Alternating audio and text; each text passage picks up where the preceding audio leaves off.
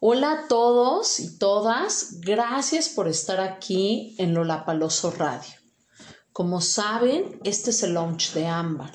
Hoy es un programa súper especial porque tenemos invitada. ¡Qué emoción! Hoy nos acompaña la psicóloga Araceli Sánchez, quien está en constante formación psicoanalítica e incluso está llevando a cabo una serie de transmisiones en vivo todos los viernes a las 7 pm desde su página en Facebook llamada Psicología Inclusiva. Están todos y todas invitados.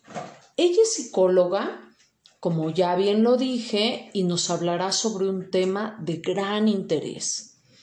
Hoy en día, en nuestra linda y hermosa sociedad mexicana, la comida y las emociones. Y digo de gran interés para la sociedad mexicana porque pienso que gran parte de nuestros problemas de salud tienen mucho que ver con la comida. Ejemplos muchos, la diabetes, hipertensión, problemas de sobrepeso y párenle. No terminamos. Y hoy mi colega Araceli nos explicará más sobre el tema, ¿verdad, Araceli? ¿Quieres contarnos un poco más sobre de qué va el programa hoy? Bienvenida.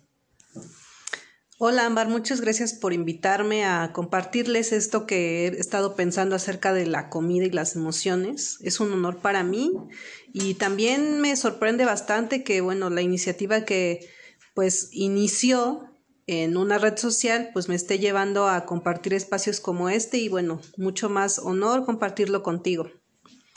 Me parece muy importante hablar sobre este tema porque, como bien lo mencionaste, es la comida nuestra medicina o nuestra droga, es decir, o nos da vida o también puede matarnos lentamente.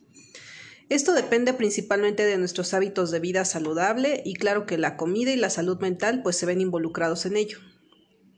Por ejemplo, ¿se han sorprendido como esta escena de película acostados, cuchareando el helado o metiendo la mano en un tazón de palomitas o de botana frita?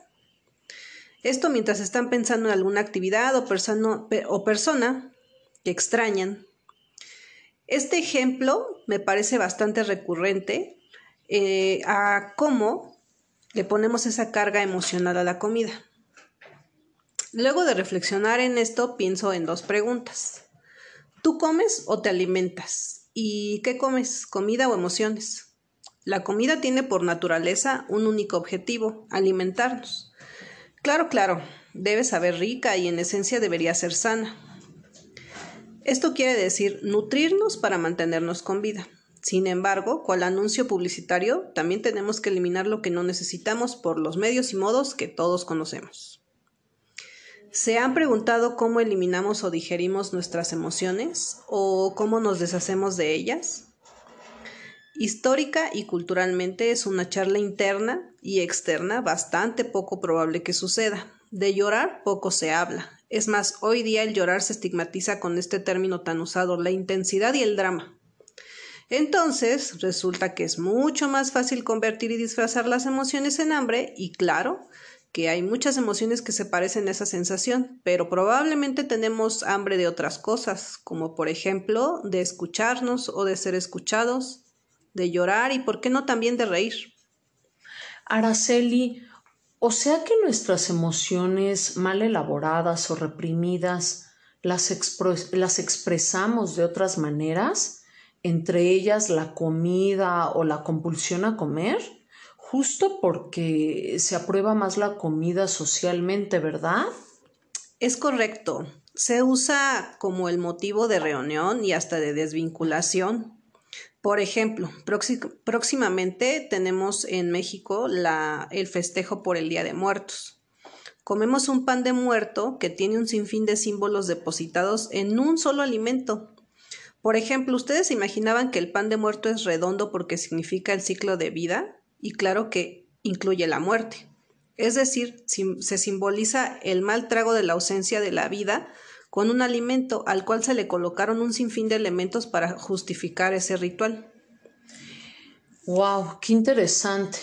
Y bueno, como en este programa siempre hay música y es temático, hoy vamos a escuchar a, esos grandes artistas que justo tienen o han tenido problemas con la comida.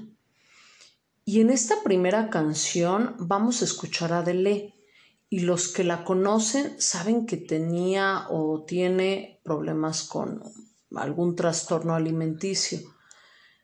Por cierto que hasta dieta hizo, ¿verdad? Y se ve muy bien y ay, canta espectacular. Así que esta vez toca escuchar a Adele y regresamos con, con Araceli. Someone Like You, Adele.